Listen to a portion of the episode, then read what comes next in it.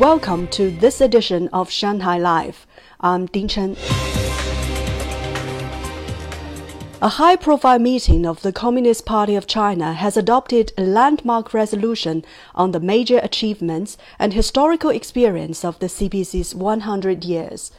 The resolution was reviewed and adopted at the sixth plenary session of the 19th CPC Central Committee held in Beijing from Monday to Thursday.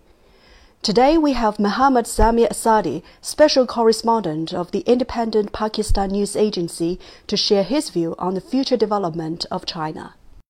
During my journalism work in China, I have visited various provinces and regions of the second largest economy of the world. I also got the opportunity to visit some of the counties who have eradicated the absolute poverty following the guidelines of the central government. I strongly believe that the eradication of extreme poverty in China in line with the United Nations 2030 agenda has served as an inspiration to societies grappling with the deprivation and inequality. Phenomenal success in poverty eradication is a reflection of Chinese people's aspiration for a better life coupled with their indomitable will to overcome all the bottlenecks along their path to greatness. The communique of the 6th plenary session of the 19th Central Committee of the Communist Party of China is a reflection of China's peaceful development under the leadership of the Communist Party of China.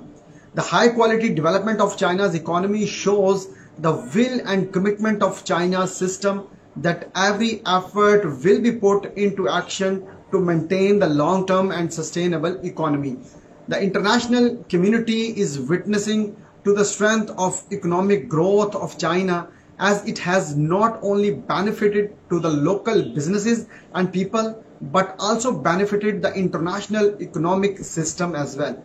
The strength and quality of the Chinese economy is emerging as a strong tool and engine for the global economic system and it is also the need of the time to put more efforts for global economic recovery facing ravaging impacts of the COVID-19. The performance of the Chinese economy since the implementation of the reforms and opening of policies have got the strong base and solid momentum that is energizing the international economic activities of developing and developed countries.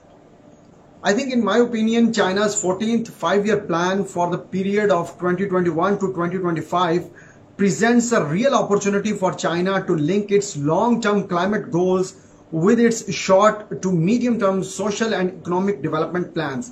China's recent commitment to achieve carbon neutrality by 2060 has set a clear direction for its economy but requires a rationing up ambition on its near-term climate policy. China has also committed to greening its major multi-country infrastructure and development projects that is called the Belt and Road Initiative.